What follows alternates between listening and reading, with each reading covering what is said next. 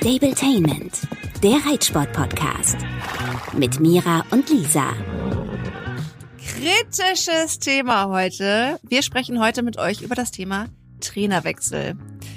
Gibt's ja Leute, die wollen das, Leute, die wollen das nicht, die müssen's. Und äh, ich glaube, wir können heute wirklich über jeden Aspekt reden. Ja, kritisch, aber unheimlich wichtig, weil der Wechsel ja unter Umständen einen richtig voranbringen kann. Die Erfahrung habe ich jetzt nochmal gemacht und das gar nicht, weil ich mit dem Trainer an sich nicht mehr klarkam, sondern weil ich einfach gemerkt habe, dass wir nicht mehr so richtig weiterkommen. Du kannst ja nochmal erzählen, wie lange du mit diesem Trainer schon zusammen bist, wo ihr angefangen habt und wo ihr hingekommen seid. Genau, ich sage einfach mal seinen Vornamen dazu. Der heißt Klaus. Kann ich bestimmt machen. ähm, ich habe bei Klaus mein großes Reitabzeichen mit Samba gemacht. Ich glaube, das war 2014, also ist echt eine ganze Weile her. Und ich habe bis 2020 mit ihm trainiert, glaube ich. Ähm, also jetzt seit einem Jahr nicht mehr, so ungefähr. Und er hat uns richtig weit gebracht. Also wie gesagt, ich habe mein großes Reitabzeichen bei ihm gemacht. Da macht man ja eine A-Dressur und ein A-Springen. Übrigens beides mit Samba. Mittlerweile springen wir nicht mehr so viel. Aber damals habe ich auch das bei Klaus ganz viel gemacht. Und daher kommt er nämlich eigentlich auch. Er macht eigentlich primär Springunterricht und kommt aber selber aus der Vielseitigkeit. Und trotzdem haben wir es irgendwie zusammen geschafft, über L, M bis S zu kommen und da auch zusammen die ersten Platzierungen abzuholen. Das war natürlich für uns beide ein mega großer Erfolg und ich glaube, bei ihm war auch so der krasse Vorteil, dass wir ja psychisch so eine gute Verbindung hatten und uns einfach super gerne mochten und er mich super doll gepusht hat und mir geholfen hat und ja, mich halt einfach immer so ein bisschen motivieren konnte und mir vor allem Mut zusprechen konnte, weil ich immer so ein bisschen unsicher war.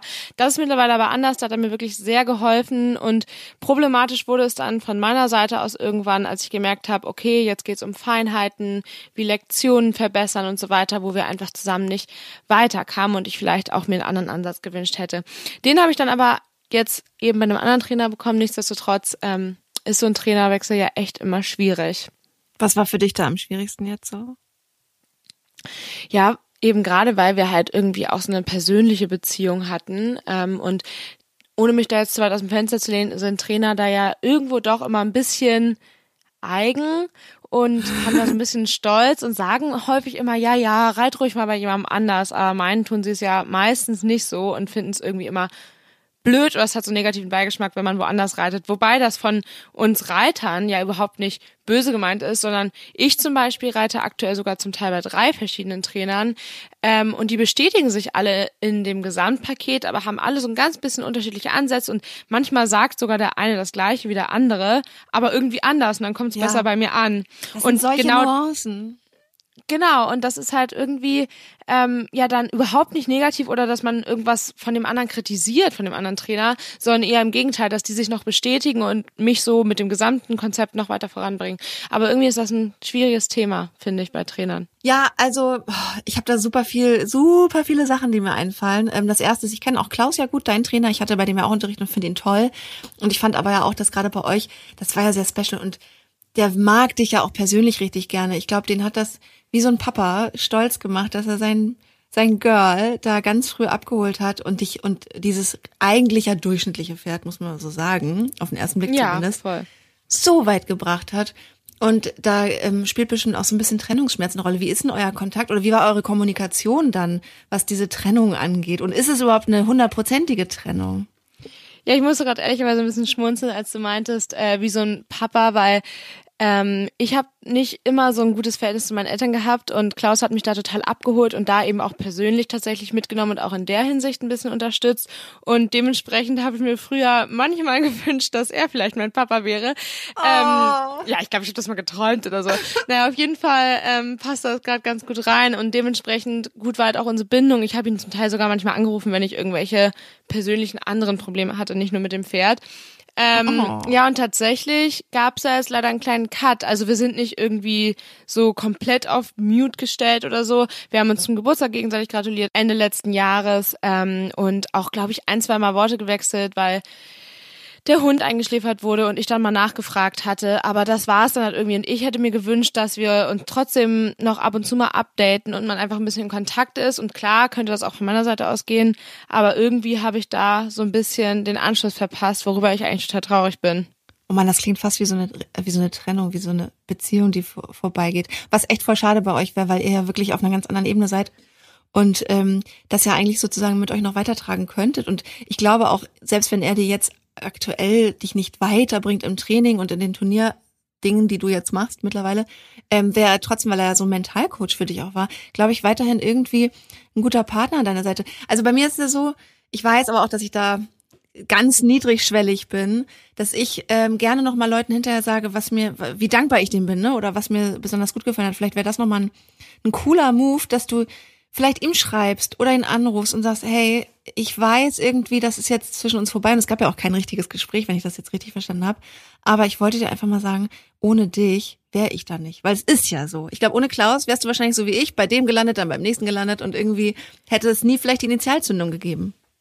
Ja, das ist ziemlich ähnlich. Genau, das habe ich tatsächlich gemacht. Das war, ähm, glaube ich, im November oder Dezember letzten Jahres, ja doch, ich glaube im November, also fast ein Jahr her, dass ich genau das nochmal gemacht habe. Weil irgendwie war dann so ein bisschen Pause nach Turnier mit Training und so weiter. Und dann habe ich halt mir überlegt, dass das, glaube ich, einfach aktuell nicht so gut passt. Und dann hatten wir nochmal geschrieben ähm, und das war auch total nett, aber wie du sagst, ohne dass ein direktes Gespräch stattgefunden hat, war halt von beiden Seiten aus eigentlich klar, dass es gerade ja, was den Reitunterricht anbelangt, nicht passt. Aber ich habe da so ein bisschen die Initiative ergriffen und es kam nicht so viel zurück. Wahrscheinlich, weil das eben auch so ein bisschen kritisches Thema ist und schade ist, dass ich nicht offen damit umgegangen bin. Aber ja, vielleicht sollte ich das tatsächlich nochmal tun und ihn auch einfach ein bisschen updaten und ihm sagen, dass ich da immer noch dran denke. Und klar, habe ich ihm gesagt, ja. dass wir das ihm zu verdanken haben. Aber ist natürlich trotzdem schade. Mal sehen, ob wir das wieder hinkriegen. Ja, also vor allem, wenn es dir wichtig ist, weil er dir als Mensch ja auch viel bedeutet hat und das geht ja nicht so ganz weg, äh, weil es ja eben dann doch eine normale Beziehung Reitlehrer, Reitschülerin mit äh, Freundschaftsanteilen und vielleicht sogar Papa-Tochter-Anteilen war irgendwie, zumindest auf der You-Wish-Ebene. Ähm, vielleicht wäre das für euch beide nochmal schön. Also ich denke mal, man vergibt sich nichts. Also und wenn, also ja, so, so wie ich ihn kenne, der ist ja ein total cooler Typ, der glaube ich, ich glaube, dem, dem das gut gefallen würde. Aber irgendwie kann, könnte ich es auch verstehen, wenn das von dir aus nochmal kommen könnte und sollte. Also sollte sowieso nicht. Also wenn du dich danach fühlst, natürlich nur, aber das hörte sich jetzt so an. Ja, aber wäre auf jeden Fall eine Option und ich nehme es mir schon lange vor, weil ich denke mir immer, desto länger man es aufschiebt, desto komischer wird's irgendwie, ja. aber vielleicht auch nicht. Und ähm, vielleicht mache ich das nochmal, zumal ich mir super gut vorstellen könnte, mit meinem Kleinen, wenn der dann irgendwann mal soweit ist, da mit ihm anzufangen, weil das kann dann nämlich Voll. auch sehr, sehr, sehr gut. Ja, aber das dauert ja noch ein bisschen. Aber ja, aber vielleicht, echt vielleicht Genau, dass diese Beziehung jetzt keinen Knacks wegkriegt, sondern dass man echt sagt, ja, dass man es nochmal die Dankbarkeit ausdrückt und vielleicht auch wirklich in Aussicht stellt, mehr oder weniger. So, ey, übrigens das nächste Projekt, wenn ich da die Chance hätte, wieder mit dir das zu starten, wäre das irgendwie das Schönste. Also ich kenne nicht alle deine Trainerinnen, aber ich kenne eine, die ich ja auch total gerne mag. Bei der weiß, hab, hätte ich aber auch den Eindruck, dass es eher eine geile Trainerin ist, eben für, okay, ihr seid schon auf Stand X, ich sag mal L aufwärts. ähm, und ja, für den Anfang, gerade weil Klaus ja auch so ein einfühlsamer Typ ist und so ein Motivator, könnte ich mir das voll schön vorstellen. Ich glaube, wir werden da bestimmt mal was, nochmal irgendwie was Neues von euch dann zu dritt äh, hören oder sehen.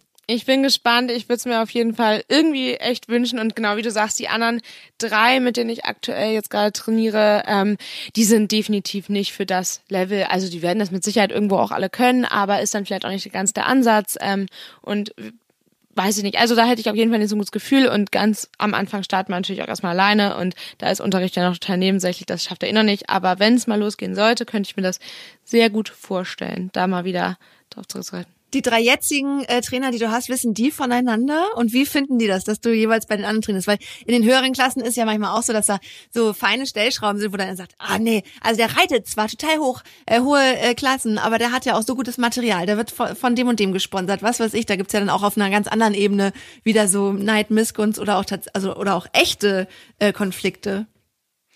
Ja, also ich glaube tatsächlich, ähm, die eine Trainerin, der stehe ich, würde ich sagen, persönlich auch ein bisschen näher. Wir verstehen uns ganz gut und unterhalten uns auch so mal über die Pferde und ich mag ihren Unterricht auch super gerne und gerade für so Feinheiten und irgendwie mal Kühe oder sowas, ähm, finde ich sie richtig, richtig toll. Ähm, ist für mich aber auch immer mit Fahren verbunden und so weiter. Und ich habe das Gefühl, dass da ist manchmal auch so ein bisschen eine Unsicherheit bei ihr viel mehr hervorruft, wenn ich halt bei anderen auch reite. Ähm, aber dabei stellt das ja überhaupt nicht ihre Leistung und ihr Können in Frage gar nicht. Ich freue mich eher, dass die anderen beiden, äh, das sind zwei Trainer, ähm, das so bestätigen und Genau, also der eine, ähm, ja, der, ich finde den richtig, richtig gut aktuell. Ich kann das ein bisschen schwer einschätzen, ob das immer so bleiben wird, aber jetzt aktuell hilft er uns mega doll und ja, also der kennt halt die Trainerin auch und so weiter. Und ich bin halt ähm, unsicher. Ich glaube, sie weiß, dass ich bei den anderen beiden mal reite, aber die anderen beiden wissen es nicht so richtig. Und jetzt habe ich manchmal so ein bisschen die Horrorvorstellung hört sich so übertrieben an, aber so ein bisschen die Vorstellung, dass sie sich vielleicht auf dem Turnier mal begegnen und jeder einen kleinen Tipp für mich übrig hat und äh, sich das dann so ein bisschen überschneidet. Das wäre mir, glaube ich, sehr unangenehm. Deshalb wäre es vielleicht auch wichtig, da doch nochmal ein bisschen offener zu kommunizieren, wobei ich das ja nicht äh, verheimliche oder so, ne? Nur man spricht dann halt nicht so eng und persönlich mit denen. Und du bist jetzt auch in einem ganz anderen ähm, in einem ganz anderen Setting. Also du stehst nicht mit denen an einem Stall, du hast nicht so so dieses, hey, kann ich mit dir auch mal darüber sprechen, dass meine Mutter oder mein Papa mich äh, genervt haben gestern oder so, sondern du bist jetzt echt da, zahlst wahrscheinlich einen guten Preis für eine halbe Stunde oder eine Stunde Intensivtraining. Ganz und dann genau. ist das vielleicht echt noch was anderes, oder? Ja, es ist halt auf einer ganz anderen Basis, genau. Also klar versteht man sich vielleicht auch persönlich ganz gut und wechselt mal zwei, drei Wörter, aber ähm, ich glaube, dass zwei von dreien, ja, die wissen zum Beispiel gar nicht, dass ich noch ein Pferd habe, so ungefähr. Und ähm, die kennen halt uns beide, wenn die überhaupt wissen, wie mein Pferd heißt. aber Ja, so krass. nein, ja, genau, aber das bin ich auch ganz happy drüber, dass das gerade äh, nicht auf so einer emotionalen, persönlichen Basis ist, sondern halt einfach professionell auf ja etwas lernen wollen ist. Und das finde ich ganz gut. Den Abstand würde ich auch ganz gerne bewahren. Ähm, genau. Also ich bin da eigentlich gerade ganz happy. Das finde ich voll spannend, weil ich glaube, das ändert sich so ein bisschen auch mit der Leistungsklasse oder mit überhaupt, ne? Also weil bei, weil bei mir, ich kann auch mal erzählen, ich habe das halt ganz anders. Ich musste mich irgendwann ganz dringend trennen und das hat ehrlich gesagt Jahrzehnte gedauert. Ich bin relativ früh schon mit elf an so ein Reiterehepaar geraten, die so es geschafft haben, immer so einen Mob um sich zu bilden. Also die hatten immer so eine Gang und das war aber eine, eine Gang aus gut zahlender Kundschaft, also Eltern, die gar keine Ahnung von Pferden haben, mit ihren also Arzttöchtern oder so, die alle ähm, zahlkräftig waren und gut das Pferd, das dann auch möglichst immer jung sein sollte, ne, auf, auf Raten dieses Ehepaars, äh, roh gekauft haben, dann wurde das dann in Vollberitt ausgebildet, in Anführungsstrichen. Und die Kids, äh, also wir waren im Schnitt so, also ich war elf, als ich bei denen angefangen habe und die anderen waren so 14, 15 durften dann mitreiten, aber haben auch absolut keine Verantwortung übertragen bekommen. Also wir hatten da, wir waren so ein paar Teenies, die alle junge Pferde bekommen haben, die sie nicht alleine machen konnten. Das wurde auch dann tatsächlich so etabliert, ne? Also, dass man abhängig war und zwar zu 100 Prozent. Du konntest nicht alleine in den Stall fahren das Pferd selbst aus der Box holen war schon so, hm, naja, nee und schon gar nicht mit anderen. Also an Unterricht oder Tipps von anderen wäre Todesstrafe gewesen. Du wurdest da auch tatsächlich, wenn du nicht mehr im Vollberitt warst, sondern nur so Unterricht hattest bei denen äh, und das dann gemischt hättest, also mit anderen Leuten was gemacht hättest, also Trainerwechsel oder T Trainer dazuholen, ähm, wärst du so quasi wie bei den Zeugen Jehovas ähm, ausgeschlossen worden. Also darauf tat, stand Todesstrafe. Wahnsinn, wie war das denn äh, generell mit irgendwie mal Freunde mitbringen oder weiß ich nicht, also wenn du mal einen Tag ausreiten gehen wolltest? Gab's das da überhaupt? Ja, also das wurde dann auch schon geguckt, welche Freunde und also es war, ich glaube, das, worauf die in Wirklichkeit geachtet haben, waren, dass wir uns nicht beeinflussen lassen konnten. Also meine Freundinnen, die hatten einen anderen Reitlehrer, der hieß Tassilo und dann wurde der also so schlecht gemacht. Also wir waren ja nur ein ganz kleiner Trupp um dieses Ehepaar und die anderen sind halt irgendwie so 50 Leute aus dem Stall sonst bei dem geritten und es Ach, wurde das war einem aber immer alles suggeriert. in einem Stall. Ja, alles in einem Stall. In Kiel noch, drei Kronen. Und es wurde dann immer suggeriert, dass ähm, sozusagen alle, die es anders machen, sprich nicht bei den beiden sind, den Pferden wehtun, das würde die quälen, das ist so eine falsche Reitweise. Dann wurde auch so das einfachste, aller einfachsten Bilder immer genommen, zum Beispiel, wenn die Nase mal hinter der Senkrechten war, ähm, dann ist das Pferd, äh, steht es unter massiven Schmerzen. Und ich meine, das ist immer so das Einfachste, was man sehen kann, ohne aber das große Ganze zu sehen. Wir haben unsere Pferde dann infolgedessen ständig immer nur vorwärts, abwärts auf der, also auf der Vorhand latschen lassen, bis die 13 waren und dann alle Arthrose hatten oder so. Ähm, und was noch dazu kommt, dass dieser Mann von den beiden, also er, wahnsinnig brutal mit seinen eigenen Pferden umgegangen ist. Und es war ein schrecklicher Zwiespalt, weil die haben es geschafft, uns so zu manipulieren und so einzulullen, dass wir dachten, nur die wissen, wie es wirklich geht. Das sind die, die, also es war so, so ein richtigen, zwei richtig krassen Narzissten. Nur die wissen, wie es geht, nur die haben das wahre Reiten erkannt. Das war auch dann immer schon so ein bisschen so ein Mysterium. Und ähm, aber was die selber gemacht haben, was mit dem bloßen Auge ganz klar falsch war, das hat man gar nicht so richtig an sich rankommen lassen. Also man hat das dann so irgendwie, man hat dann weggeguckt oder so, obwohl der auch auf dem Pferd gesessen hat und ver verkloppt hat richtig. Das siehst du heute, finde ich, fast gar nicht mehr, oder ich sehe es halt hier nicht mehr. Im Rheinland äh, gibt's sowas nicht. Na doch, gibt's wahrscheinlich auch, da wo ich stehe jetzt gerade nicht. Aber ähm, das war richtig schlimm und ich habe so lange gebraucht, davon wegzukommen. Das ging so weit, dass ähm, ich mit denen auch dann irgendwie Stress gekriegt habe, weil ich hatte als Teenie irgendwann nicht mehr so Lust zu reiten, weil er mir ein bisschen komisch wurde. Also das ging dann so in Richtung, das Wort kannte ich damals noch nicht, aber sexualisierte Gewalt auf jeden Fall, denn das geht ja schon da los mit einem an den Arsch fassen oder äh, hättest du nicht Lust mal nach der nach dem Reiten noch äh, mit mir einen Wein zu trinken und dann schauen wir mal bis hin zu äh, ich dachte du hättest da auch Bock drauf und ähm, verrat mich bloß nicht bei deiner Mutter sonst äh, komme ich ins Gefängnis. Und by the way das Pferd soll ja verkauft werden. Ich hätte noch eine Idee wie du es behalten kannst. Ich oh finde dieses Gott, ganze Thema, ja. mh, das Thema sexualisierte Gewalt im Reitsport, ich würde das gerne mit dir besprechen, nochmal gesondert, weil da gibt es ganz viel zu, zu sagen, weil super viele Mädchen und Jungs auch heute noch betroffen sind und auch Erwachsene. Aber das war so der Auslöser dafür, dass ich damals nicht mehr in den Stall wollte und mich nicht getraut habe, mich meiner Mutter anzuvertrauen, woraufhin sie letzten Endes mein Pferd verkauft hat, weil ich nicht mehr in den Stall wollte, zu diesem Arschloch. Und ähm, das war so traumatisierend und trotzdem, weißt du, was passiert ist? Ich habe dann zwei Jahre lang kein Pferd geritten, bin, bin nicht in Stall gegangen irgendwo und habe dann ja Clini kennengelernt. Mein jetziges Pferd, also mit 18, rief mich eine Bekannte an und meinte, hier, da soll einer in die Wurst, willst du den mal mit einreiten? So, und selbst mit diesem Pferd, als ich so nach einem halben Jahr gemerkt habe, boah, Pferd einreiten ganz schön schwierig und so, wusste ich nicht, an wen ich mich wenden soll, bin ich wieder zu denen. Und das war dann auch so ein Moment, wo meine Mutter mir, hatte ich den Eindruck, rückwirkend nicht mehr geglaubt hat, was da früher abgegangen ist, weil ich bin ja wieder zu denen. So, das ist auf so vielen Ebenen so falsch und so schlimm gewesen. Und ich habe es lange dann noch ausgehalten. Ich glaube, also schon so ein paar Jahre, bis ich irgendwann gemerkt habe, hey, keiner kommt hier weiter. All die Schüler sind auf E-Niveau und zwar Grotten-E-Niveau. Ähm, die Pferde laufen alle so nicht gesund. Mein Pferd hat ja auch von Haus aus was am Rücken. Der hat ja mal als Fohlen eine Verletzung. Das, was sichtbar ist, ist das blinde Auge, aber der hat Dornfortsätze gebrochen. Und diese Reitweise, diese vermeintlich pferdeschonende Reitweise, war halt nicht gut für den, ne? Wenn der nicht anständig mit Zug über den Rücken läuft, sondern so langsam vor sich hin auf der Vorhand latscht. Naja, Lirum Larum, es, ich könnte diese Geschichte ewig ausführen. Auf jeden Fall war es für mich ganz, ganz, ganz schwer, mich von diesen super manipulativen Leuten zu trennen und ich habe im Nachhinein auch mitbekommen, dass der, das, also diese Sache mit den Mädels, ne, dass er es mit vielen gemacht hat. Viele haben aufgehört zu reiten. Ähm, seine Frau, ich muss jetzt ein bisschen aufpassen, aber die hat auch drunter gelitten, weil die hat es auch gecheckt. Also die sieht ein bisschen fertig aus jetzt. Die, sie ist selber früher also erfolgreich geritten, die hat mal das Bundeschampionat gewonnen, Vielseitigkeit. Und ähm, er hat sie klein gehalten, er, sie haben uns alle klein gehalten. Das war richtig, richtig schrecklich. Und ich habe es jetzt erst so richtig, seitdem ich im Rheinland bin, seit drei Jahren. Ich bin jetzt 35 Jahre alt. Also ich habe Clini seit 16 Jahren, 5, 6, 7, ja, 17, 16, oh Gott. Ja, seit über 16 Jahren. Kann sein, dass ich mich übrigens hier irgendwo mal in einem Jahr vertue, also nicht so genau nachrechnen. Der ist 2002 geboren und genau, ich bin jetzt 35 dass ich jetzt erst merke, hey, ich bin wirklich frei, wenn ich gucke, was ist jetzt in dem Moment das Richtige für mich und mein Pferd. Und ich bin super froh, dass ich gerade noch mal, seitdem ich hier stehe, in Köln oder in Langenfeld besser gesagt, seit 2018, endlich mal unabhängigen, guten Reitunterricht habe, wo ich auch zwischendurch wechseln kann. Das ist ja hier so ein Konglomerat aus mehreren Reitlehrern. Also die sind alle angestellt bei der Landesreit- und Fahrschule und haben alle total unterschiedliches Profil. Und da ist es natürlich in Ordnung, dass ich zwischendrin wechsle ähm, weil die natürlich alle da angestellt sind.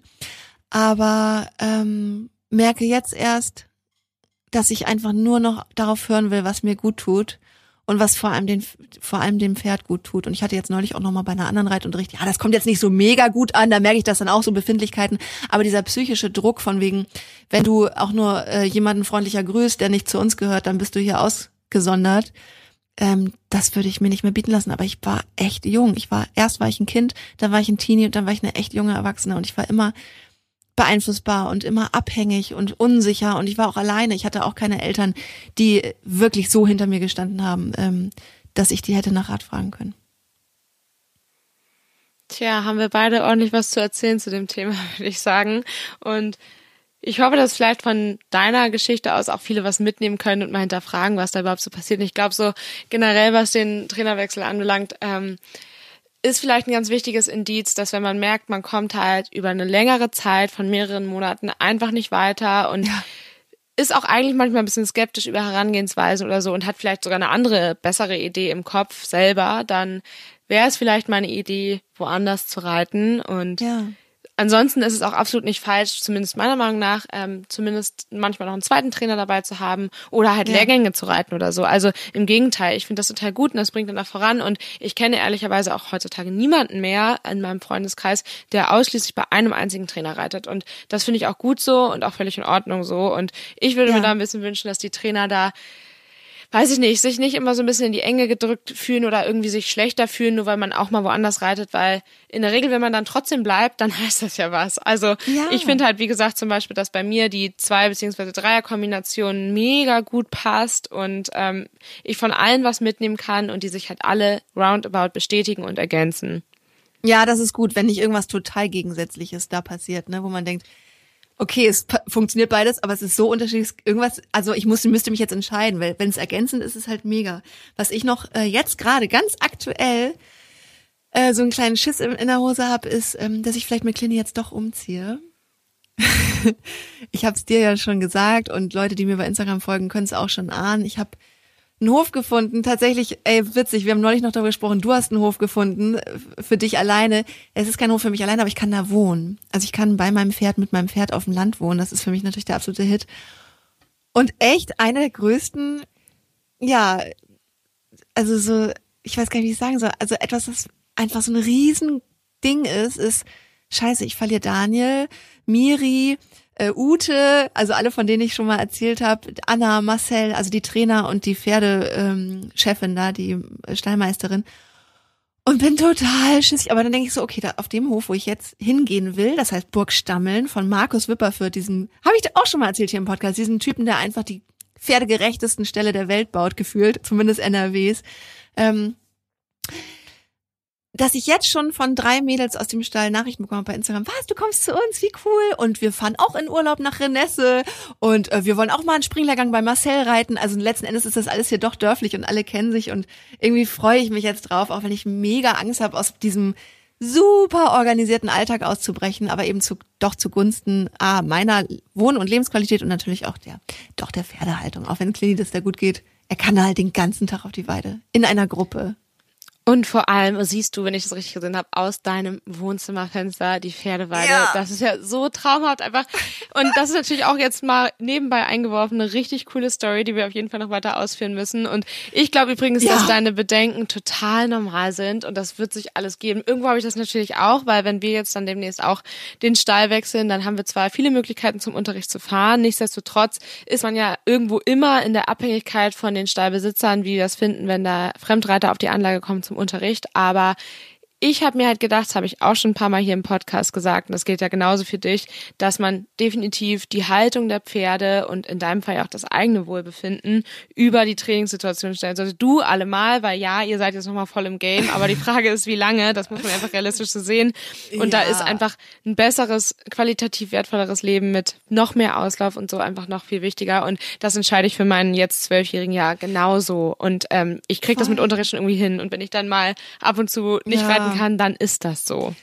Ich habe mich auch gefragt, was macht mich glücklicher? Ein glückliches Leben für mein Pferd oder ein 80% glückliches Leben für mein Pferd und geiler Unterricht? Nee, dann mache ich lieber ein bisschen weniger geilen Unterricht. Wer weiß, übrigens, wir haben da übrigens auch einen Trainer auf der Anlage, der selber Grand Prix reitet. Just saying. Also schlecht ist das jetzt nicht. Ganz im Gegenteil. Ich glaube, das ist auch ein total guter Typ. Also lerne ich jetzt noch kennen. Ähm, aber ich habe eben auch gedacht, okay, er ist 20, es wäre nur fair, jetzt solange er so gut im Saft ist, ähm, ihn in eine Gruppe einzugliedern, dass er wieder lernt, sozusagen Tag und Nacht auch mal draußen zu sein. Er kommt in einen Offenstall mit sieben anderen Wallachen und einer äh, Sommer- und Winterweide und dass ich das, ihm das nicht erst sozusagen serviere, wenn er eigentlich schon nur noch auf drei Beinen laufen kann, so ungefähr. Aber das werden wir euch auf jeden Fall in den nächsten Folgen erzählen. Ich bin ultra aufgeregt und da werden wir dann auch nochmal auf diese Problematik äh, eingehen mit Trainern in dem Sinne ähm, Ausnutzung von Schutzbefohlenen und so weiter, weil es echt ein krasses und sehr, sehr, sehr wichtiges und leider immer noch großes Thema. Wir hoffen, ihr konntet was mitnehmen. Wenn ihr Fragen habt oder wenn ihr ein bisschen Mut braucht, schreibt uns gerne bei Instagram. Und wir freuen uns natürlich ultra, wenn ihr uns richtig gut bewertet. Also mit richtig gut meine ich natürlich fünf Sterne bei Apple. Wollte gerade sagen, fünf Sterne bei Apple und nicht nur, wenn ihr Mut braucht, sondern vielleicht habt ihr auch ein bisschen was für Lisa davon übrig, äh, bezüglich ihres Stallwechsels. Und ich glaube nämlich zum Beispiel, ja. dass dein Pferd sich richtig freuen wird und dir richtig dankbar sein wird. Das glaube ich auch. Wir halten euch auf jeden Fall up to date und wir freuen uns, wenn ihr auch nächstes Mal wieder einschaltet. Tschüss. Genau. Bis zum nächsten Mal. Ciao. Stabletainment, der Reitsport-Podcast mit Mira und Lisa.